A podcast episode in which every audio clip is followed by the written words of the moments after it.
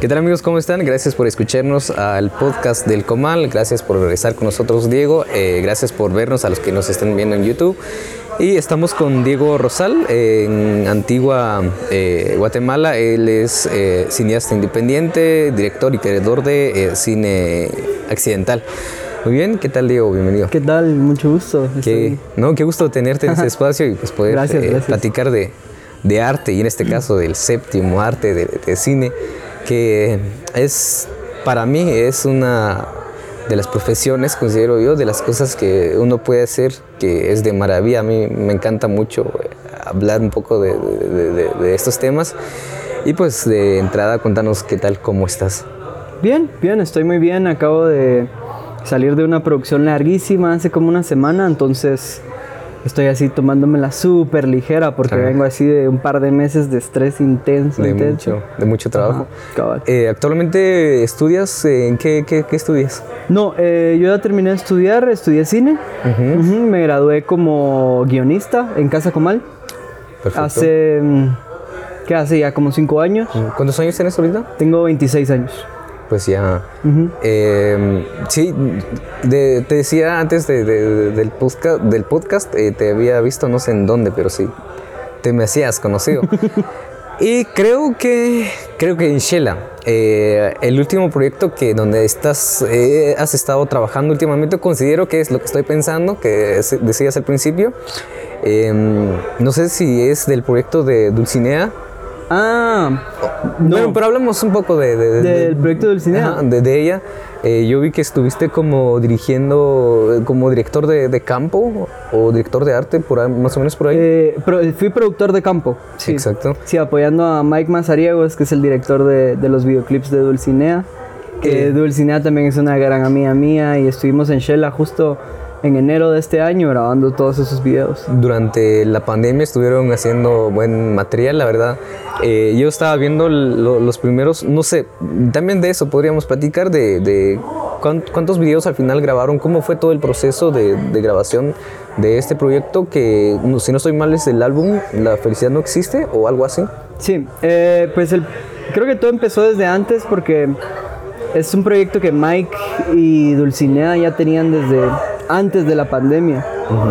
Pero eh, yo conozco, o sea, yo ya conocí a Mike porque estudiamos en el mismo lugar, pero realmente nos hicimos muy amigos en un rodaje que tuvimos, hicimos dos largometrajes el año pasado, justo en pandemia, y nos hicimos amigos ahí, Mike Mazariegos, Carlos Roche, Miti Anticas, eh, Roberto Ayala, y nos hicimos tan amigos ahí que de una vez Mike nos jaló para, para este proyecto que tenía con Dulcinea, entonces veníamos como con un ritmo de trabajo ya de meses, entonces cuando entramos al proyecto de Dulcinea ya fue como que lo último que hicimos juntos en diciembre del año pasado, lo filmamos, filmamos cuatro videoclips, eh, que es, que creo que son, sí creo que son cuatro o cinco canciones LP, entonces es todo o casi todo, y se filmó en lo largo de una semana en, entre Quetzaltenango y Huehuetenango.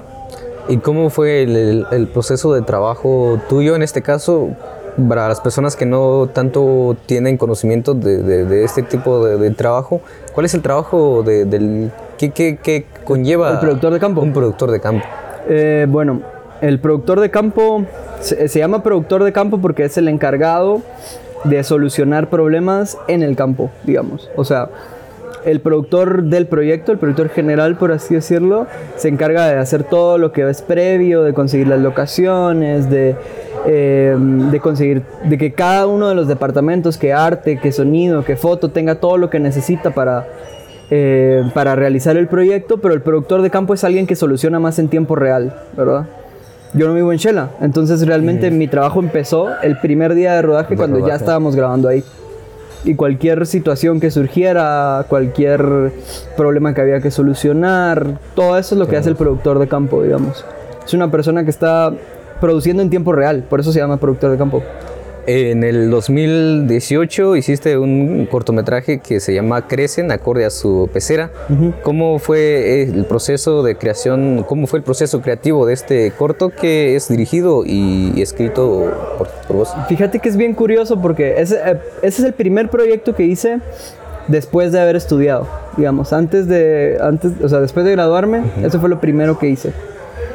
Y también surge de que yo tengo una amiga que se llama Monisa Hendrix, que tuvimos unos problemas un tiempo, nos dejamos de hablar eh, y de repente ella se viene a mudar a la antigua y empezamos a hablar otra vez, a reconectar y em, a ella le sale una oportunidad de, de mudarse a México a, a, estudiar. Entonces le quedaban nada más como tres meses en la antigua y hablando decidimos hacer algo, solo así como tenemos estos tres meses, tenemos el tiempo, vivimos cerca, hagamos un corto, ¿verdad? Y simplemente con ese afán escribimos todo en un fin de semana, eh, lo grabamos la semana siguiente y lo editamos la semana siguiente. Fue así un, un ejercicio de hacer algo con lo poco que teníamos y también con el tiempo, el poco tiempo que teníamos, ¿verdad? Todas las personas que actúan en el corto son amigos nuestros, nosotros también actuamos en el corto, ¿no? Como que todas las locaciones también son de mí, casas de amigos que viven acá, grabamos en Los Patojos, que también estábamos trabajando en ese entonces un poco de cerca con ellos. Entonces, era, tenemos todos estos recursos aquí, ¿qué podemos hacer con esto, verdad? El ¿Cuál es el, concepto el trasfondo de, ese cortometraje? Pues quería, en ese corto lo que quería hablar era sobre mm, el conflicto que tenemos todos los artistas, ¿no? Es como, se trata sobre una banda que está intentando empezar, que no la logra, que tienen conflictos internos cada uno de los integrantes de la banda, que les cancelan toques, ¿no? Entonces quería hablar un poco de eso, reflejándolo también un poco a, lo que nosotros hacemos, ¿no? Porque en el cine es igual, ¿verdad? Eh, hay proyectos, eh, presupuestamos proyectos, después no nos aprueban los presupuestos. Entonces quería hablar un poco de eso, del estancamiento, de... Mm, sí, de, como que todos esos problemas y esos procesos mentales por los que pasa un artista que está empezando el, el, estilo o el concepto de, de encolorización, eh, en toda la estética, digamos, del, del corto, eh, me recuerda a un corto de, mexicano. ¿Ah, sí? Eh, de las rancheras, no sé si en algún momento llegaste a, a ver, de, mm. un, de los hermanos sí, Neuders. Lo he visto, lo he visto. Entonces, ¿cuál crees que dónde, dónde, cómo crees tu estilo, cómo, ya. ¿Cómo surge ese estilo? ¿Cómo creas todo eso? ¿Dónde observes?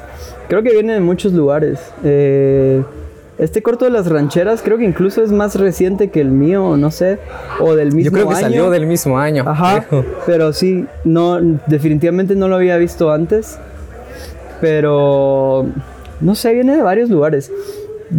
hablando como de realizadores locales, eh, me gusta mucho el cine de Julio Hernández Cordón que creo que siempre ha sido una referencia importante. Y luego creo que mucho cine latinoamericano también. Eh, hay un director argentino que se llama Teddy Williams, que en ese entonces también estaba como muy obsesionado con lo que hacía y quizás también le jaleo ahí un poco. Y sí, la verdad, tienes como una forma muy, como que algo retórico, voy a decir, como me gusta la forma de cómo contás las historias y yo creo que también has dirigido otros proyectos y en este caso también creo que grabaste, no sé si una banda, pero, ah, o sea, grababas un video como por grabar, pero al final como que se entendía, o sea, tenía como una narrativa. ¿Cómo haces como para que un, un, video tenga, tenga un concepto o que se entienda o que, siempre, que no sea solo un video por, por así? Creo que la narrativa es a mí lo que más me obsesiona, ¿verdad? Yo he dado clases a niños pequeños de escritura y, y, siempre es como que si tú me puedes contar lo que hiciste desde que te despertaste en la mañana hasta que viniste aquí a la clase que estamos teniendo, eso ya es un, un principio, un desarrollo y un fin, ¿verdad? O sea, la, la, la narrativa está en todo, para mí. Y también creo que documentar es algo que yo hago todo el tiempo, todo el tiempo estoy grabando, ¿verdad? Con mi cámara, con el celular, con lo que sea. Entonces, sí, creo que ese proceso justamente de, de narrar en imagen es algo que, que me obsesiona y que estoy constantemente poniendo en práctica, inconscientemente incluso, ¿sabes? Y ya hablando de, de, los proyectos también, eh, recientemente creo que también has estado con el mismo rol en, en, este otro proyecto que es Sarna, creo yo, que es un documental Ah, Sarna. que hace poco lanzaron y que se está eh, metiéndose ya en diferentes campos, incluso está llegando en diferentes países, en uh -huh. diferentes festivales. ¿Cómo fue también ese proceso de realización de, de ese Ok. proyecto? Sarna creo que es el, es el proyecto más importante que hemos hecho hasta ahorita, me parece.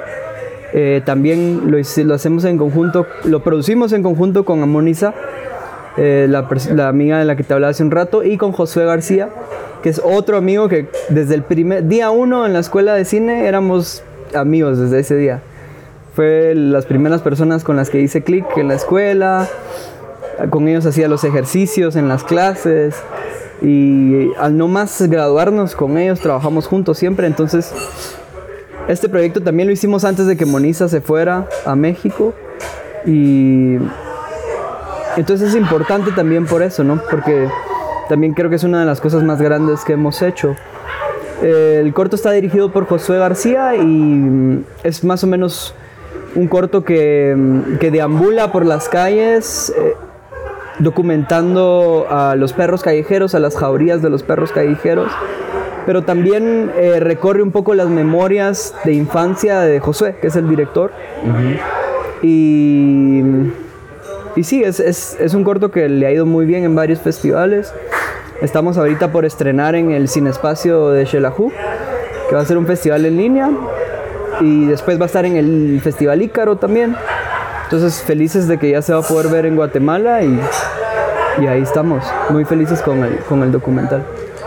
¿Qué necesita aprender un director de un director de, un cortometraje o de una película, digamos? muchas cosas, pero creo que para mí lo, lo que más tiene que saber un director es que lo que está contando lo conoce. Creo que eso es lo más importante. Aunque nunca hayas sido una escuela de cine, aunque no sepas lo que estás haciendo, ¿qué pasa? Si sabes qué es lo que querés contar, porque lo, lo has sentido, lo puedes hacer. Porque hay mucha gente que tiene recursos, cámaras caras, dinero, pero no están contando historias que nunca les han atravesado. Entonces las películas al final de cuentas son, son, super, son superficiales. Em, entonces creo que lo más importante es que lo que estés contando es algo que te atraviese y, y una vez lo puedas sentir, no importa los recursos que tengas o no tengas, vas a poder llevarlo a cabo y vas a poder contar lo que quieres contar.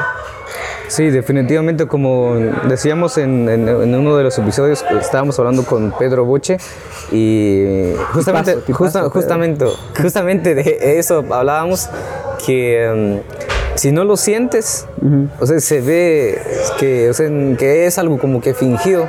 Entonces yo creo que tam- el director tiene que, como vos decías, incluso, aunque no le haya pasado, pero irse, por ejemplo, por ejemplo, grabamos un corte en Quiché, digamos, ¿va? Entonces, de repente me voy un mes a Quiché, un Claro. mes antes de quizás de la realización o algo como que... A convivir con a las convivir con las- personas, a escuchar las historias, exacto. Exactamente, entonces yo creo que eso influye como que para eh, una, una historia tenga una buena narrativa o que tenga un peso emocional, digamos, en, Sí. en- en ese caso. Eh, ¿Crees que es necesario estudiar cine para hacer cine? No. No, definitivamente no. O o ayuda, porque obviamente ayuda. Y a mí me encanta estudiar cine. Yo cada vez que tengo la oportunidad de meterme a un taller, de meterme a algo, lo hago. Porque es algo que definitivamente ayuda mucho a que mi cabeza se ponga a funcionar, ¿verdad? Si paso mucho tiempo sin estudiar cine o, sin hacer algo, al rato y- y me quedo muy estancado en mis propios procesos. Pero igual mis clases favoritas no son las más técnicas, sino que son las clases en las que estoy escuchando eh, testimonios, en las que estoy escuchando a un director hablar de por qué quiso hacer su película, o en la que estoy viendo procesos creativos. Porque lo que hacen es que me ayudan a, a- a que siga funcionando mi cabeza, digamos. Pero no, no creo que sea necesario. como te digo, lo que hay que saber realmente es que lo que querés contar urge porque lo tenés adentro y lo necesitas sacar. Y, y porque cada, cada uno de nosotros tenemos una visión distinta también. Ujú, mm, Digamos, recuerdo yo en la escuela, algún, en algún punto nos pusieron a todos en la clase a adaptar Casa Tomada de Cortázar a, a un guion. Y tenías guiones de terror, guiones de suspenso, guiones de comedia, guiones de drama. O sea, todos eran distintos. Y eso es como que lo importante también, ¿no? Saber que al, al- al realizar estás haciendo algo que nadie más puede hacer. Y creo que teniendo eso, eso claro, eh, se te va a hacer mucho más fácil eh, hacer la obra. Y el cine es algo que, a lo que al final de cuentas todos tenemos acceso también. Entonces, no estudiando se puede llegar a hacer cine, claro que Sí. sí. Conozco gente muy buena para hacer cine que nunca ha estudiado, pero también hay que trabajar, ¿no? O sea, hay que involucrarse, hay que, hay que hacer cosas. Sí, porque yo creo que lo que hace a uno a lo que tiene que ser, yo creo que es la, la práctica constante, porque considero yo que si no practicas lo que aprendes en clase, digamos, no, al final no, no sale nada. Entonces eh, es un poco complicado en, en ese sentido. Yo creo que las personas que no estudian cine más se enfocan en, en practicar, experimentar constantemente hasta llegar a un estilo o ya a otro nivel. Y muchas veces pasa a, a los estudiantes de cine que muchas veces ellos se quedan como muy estancados, incluso les da miedo, digamos, a experimentar otra cosa que no, no les enseñaron. Entonces yo creo que también eso, eso influye en, en- en muchos realizadores audiovisuales, considero yo. Sí, sí, sí. Es, es, es difícil de decir así como que hay que estudiar cine o no hay que estudiar cine, porque Ok. creo que cada quien tiene su propio proceso. Yo creo que cuando hay, hay oportunidad o si, si se puede estudiar cine, pues hay Sí, que darle. creo que más que ir a una escuela de cine, lo importante es la investigación, ¿sabes? Saber que, que lo que estás haciendo es algo genuino. Y me parece que lo clave para saberlo es haber, habiendo investigado, ¿verdad? Ok, yo no sé, yo no, no- nunca he estudiado cine, pero quiero hacer un corto sobre ciclismo, digamos, por ejemplo necesito investigar qué otros cortos hay sobre ciclismo. ¿Cuál es la historia del ciclismo en Guatemala? ¿Cuál es la historia del ciclismo en el extranjero? O sea, ¿de dónde viene la bicicleta? ¿Verdad? Entonces, de esa forma el corto va a ser mucho mejor, ¿verdad? Entonces, creo que no precisamente hay que meterse en una escuela de cine, pero el proceso creativo sí es de investigación y sí es de estudio sea cual sea, ¿verdad? Así estés investigando bicicletas o Sí, no. perros o piedras, lo que sea. Pero sí tiene que haber un proceso investigativo eh, personal. para hacer cine. Ajá. Y, y también creo que para un director o para un realizador audiovisual, creo que también uno se convierte en, en, en- en todo. Por ejemplo, haces un cortometraje sobre, por ejemplo, el, el documental que acaban de hacer de Sarna, si no estoy mal. O sea, tiene que investigar sobre la temática, o sea, ya, ya sabes de eso. Por ejemplo, hablas de política, ya sabes de eso. Por ejemplo, hablas de cultura, pues tenés que meterte a eso. Claro. Entonces, como que ya te volvés a como que tener, veces, digamos, ese campo más como de cultura general, como que para ir... Sí, hay que ver también los caminos recorridos. Vas a hacer un documental sobre política, mira cuatro documentales de política. Vas a hacer un corto sobre una carrera, mira tres películas sobre atletismo, no sé. ¿Verdad? Y, y yo creo que también es una de, de las maravillas y al final, ya al final de, de todo, creo que ya tenés una cultura en general. O sea, si puedes hablar de repente en reunión con, por ejemplo, con tu abuelo y de repente un mes antes te tocó hacer un, un, un corto de los años 90, 80, entonces, ah, entonces como que... Sí, vamos- creo que sí, eso es súper lindo del cine también, ¿verdad? Como todos los caminos recorridos. Eh, indagás Ajá, hasta lo aparte de la gran gama de temas que investigas, también la gran gama de lugares que visitas. O sea, yo antes de- de- del cine no, no había viajado tanto tampoco y ahora es como nutre un montón, ¿no? personalmente. Exacto. Y, y ya entiendes lo que se siente también cuando las historias son eh, propias del realizador, del director, digamos. Y entiendes, por ejemplo, si a él eh, le dejaron huérfano o creció solo o sufrió esto, entonces también sientes eh, esa emoción, cómo se siente ya estar como te conectas también Exacto. al 100%. Exacto. Em, si tuvieras ahorita la oportunidad de ver dos películas de dos directores, eh, bueno, el hijo mm, Guillermo del, To- del Toro y Tarantino, ¿por qué, cuál de los dos directores elegirías? Ah, qué difícil. Ok, Guillermo del Toro y Tarantino. Mm, si fuera a verlas ahorita, Ajá, ahorita, ahorita. creo que escogería del Toro porque no he visto todas sus películas todavía. Hay un par ahí que me hacen falta. En cambio, Tarantino ya me, la- ya me lo sé de, de- de arriba para abajo. Pero ambos me parecen muy buenos. Em, ¿Cuál crees que hace único a, a Tarantino? Ah, creo que. Creo que su estilo. Y su irreverencia. Sí, es que es un, un tipo que, tam- que nunca estudió cine, ¿no? Pero. Los dos creo que no estudiaron cine. No, Guillermo del Toro ¿Guillermo sí es de- Ah. El Guillermo del Toro sí, sí, sí estudió cine. No sé si fue un gran estudiante, pero. Creo que no. Pero. Pero sí estudió. Mm, sí, es eso. Creo que la, la irreverencia, ¿verdad? Que- Pero igual es un tipo que sabe mucho de cine y estoy seguro que eh, en el momento en el que empezó sabía, eh, empezó, sabía más de cine que gente que sí había estudiado cine. O sea, él investigó un montón por su parte, él estudió un montón por su parte. Em, pues muy bien, muchas gracias por estar con nosotros. ¿Y em, cómo es que haces todo, todo esto? ¿Cuáles fueron tus referencias eh, cuando te metiste en, en- en esto del, del cine o del audiovisual? Em, ¿Tienes algún familiar que se dedica a eso, amigos? ¿O cómo es que haces cine o eres la oveja negra, dijera? Soy la, soy la abeja negra. Eh, sí, sí, no, la, la verdad mi familia, nadie se dedica a hacer arte ni nada. Creo que yo cuando era adolescente estaba muy metido como en la cultura mm, como del skate, del punk. Y, y esto como que se manifestaba mucho en el audiovisual en ese entonces. Era cuando MTV estaba súper fuerte. Entonces yo veía videos musicales, videos de skate constantemente, constantemente. Y eso fue lo que me llevó a querer hacer audiovisuales realmente. Después me interesé más por el cine. Y, y también como que creo que la primera película latinoamericana que vi en mi vida fue Diarios de motocicleta. Y, y ya, fue como, no, sí, eso es lo que quiero hacer.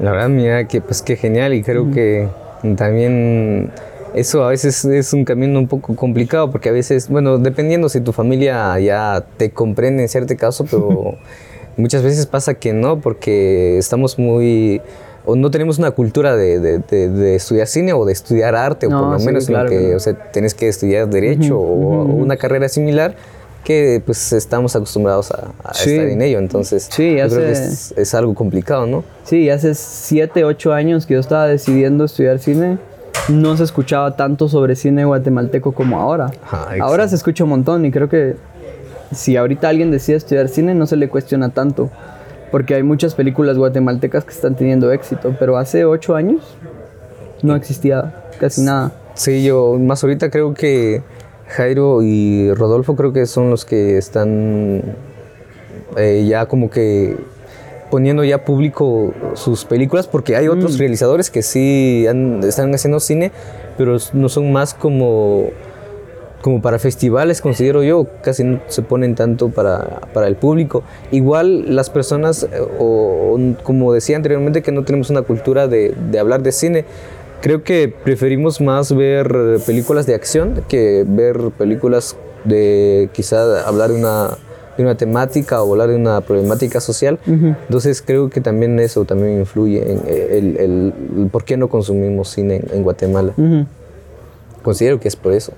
Sí, es que es, es difícil desacostumbrarse de ciertas cosas, ¿no? Porque eh, creo que es, es un problema, sí podemos hablar, sí, es que la gente no le gusta ver otro tipo de cine, pero creo que es un problema más sistemático. Como que en Guatemala el cine sí está un poco monopolizado y todas las salas de cine nada más eh, muestran cine estadounidense De Hollywood. y las salas están completamente compradas y el momento que cualquier película local quiere acercarse a una ventana audiovisual, ya sea televisión o sea cine, las puertas por lo regular se le cierran, ¿no? O, o son muy difíciles de abrir, ¿verdad? Eh, si tú quieres presentar tu película en el cine, siendo guatemalteco, si no sé, no recuerdo ahorita los, los porcentajes exactos, pero es casi como que tú tenés que pagar para estar ahí. Ah, ok. Y el porcentaje por boleto que le dan al realizador es mínimo, mínimo, mínimo, mínimo. Entonces, todas las películas que se sabe que guatemaltecas que han estado en el cine, Es no es que hayan ido a ganar mucho dinero ahí. Fue- lograron posicionarse ahí y igual Cinépolis y todos estos circuitos les pusieron la peor programación que tenían porque las mejores programaciones están Ah. compradas por, Estados, por Hollywood. Ok. ¿verdad? Y, y no es que se hayan ganado todas esas entradas de la gente que fue, sino que se ganaron el 5% o algo así. ¿verdad? Entonces, eso es un problema, ¿verdad? Pero eh, ese es un problema de solo un porcentaje de gente. Porque luego está todo el otro porcentaje de gente que ni siquiera puede tener acceso a una ventana de cine, a, a un- a un- a una sala de cine, ¿no? A un centro comercial. O sea, entonces, ¿cómo ellos van a poder ver películas si quizás tienen solo acceso a la televisión nacional por cable, que es lo mismo, porque son de los mismísimos dueños de, las, De de, esas las, emisoras de los ciclos de, de, de Cinépolis y todo esto, los de los canales de televisión.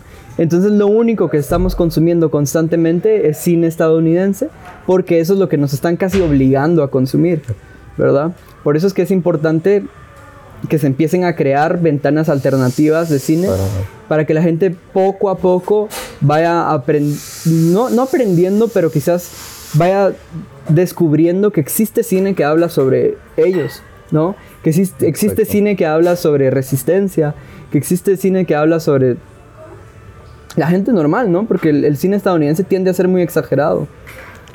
La verdad, sí, yo creo que se han hecho buenas películas aquí en, Guatemala.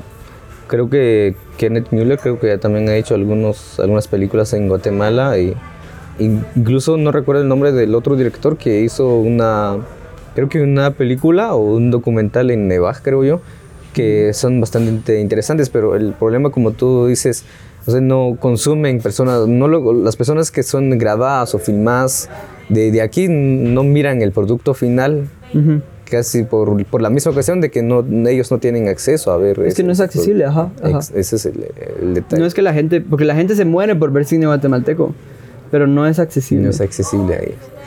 Em, contanos un poco sobre el, el- el proyecto Cine Accidental. Pues justo de eso se trata cine accidental, ¿va? De, de hacer ese cine accesible. Eso se trata, o sea, agarrar todas estas películas que nunca van a estar en la tele, nunca van a estar en el cine, ni siquiera van a estar en internet, en las páginas piratas, porque son tan pequeñas que nadie las piratea.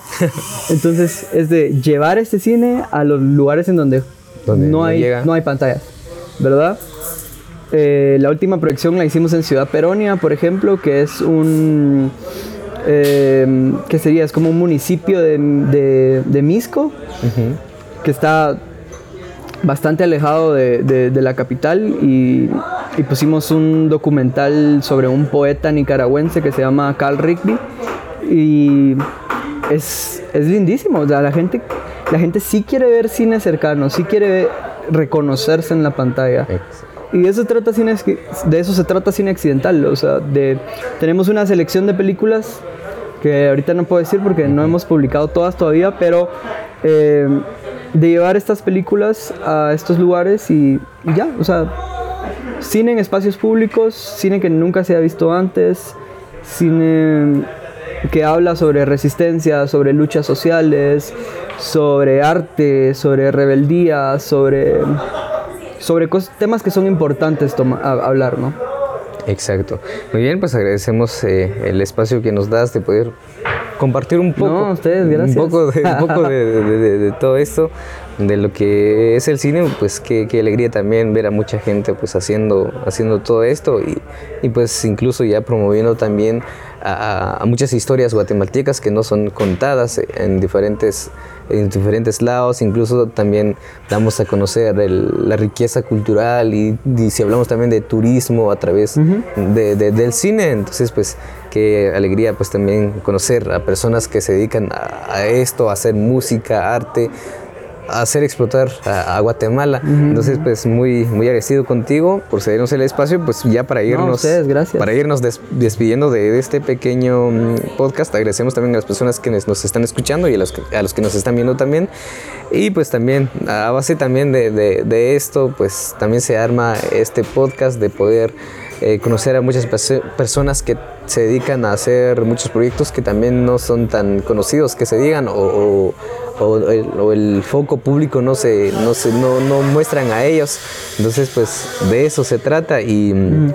eh, como no sé una pregunta final podríamos decirlo de, de esta manera eh, vos por qué haces lo que haces por qué haces cine hmm.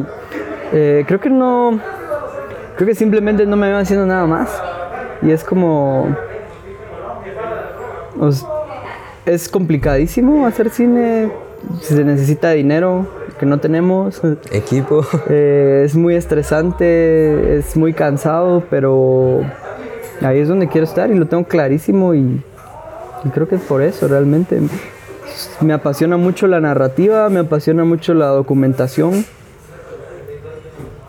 y, y, ha sido algo que me ha llevado a conocer a tanta, tanta gente, tantos lugares que no me, no me puedo imaginar haciendo cualquier otra cosa.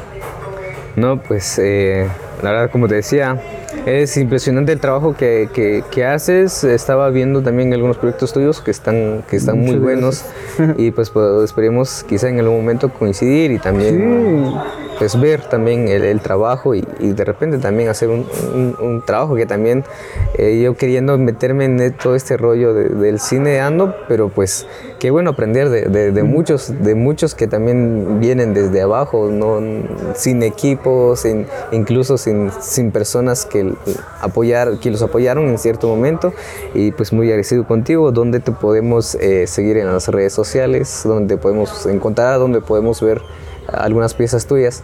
Ok, eh, lo más importante es Cine Accidental en Instagram. Creo que ese es mi, bebé ahorita, el proyecto de mío y de Carti, que es un colectivo también de, de, resistencia. Eh, cine Accidental en Instagram. Luego mi trabajo está en Vimeo. Pueden buscarme como Diego Rosal Casali. Eh, y pues mis redes sociales en Instagram estoy como Blind Seahorse, que es como ahí publico todo lo que hago. Uh -huh. Y eso sería. No, pues y algún mensaje final para de repente hay gente que quiere meterse en este rollo del cine, algún mensaje para ellos o, o cuates, chavas que quieren meterse al rollo del arte que también es parte de todo este rollo del cine. Pues que agarren su cámara o su celular y empiecen ya, o sea, así que tenemos la suerte de que en todos nuestros teléfonos tenemos una cámara y un micrófono y se puede hacer cosas así. Eh, sí, hay un montón de, de, cine hecho con celulares. No se necesita tanto para empezar y de la experimentación surge lo más bonito. Pues muy bien, muchas gracias, gracias por compartir no, con nosotros. Gracias por el espacio. Desde aquí, desde Artista del Café. Y gracias Antigua. a Pedro Boche. Gracias a, gracias a Pedro Boche, que también eh, ellos están con nosotros ahorita, están detrás de cámaras, está Johanna y pues muy agradecidos y pues nos vemos en otro episodio y desde Antigua, Guatemala y pues chao.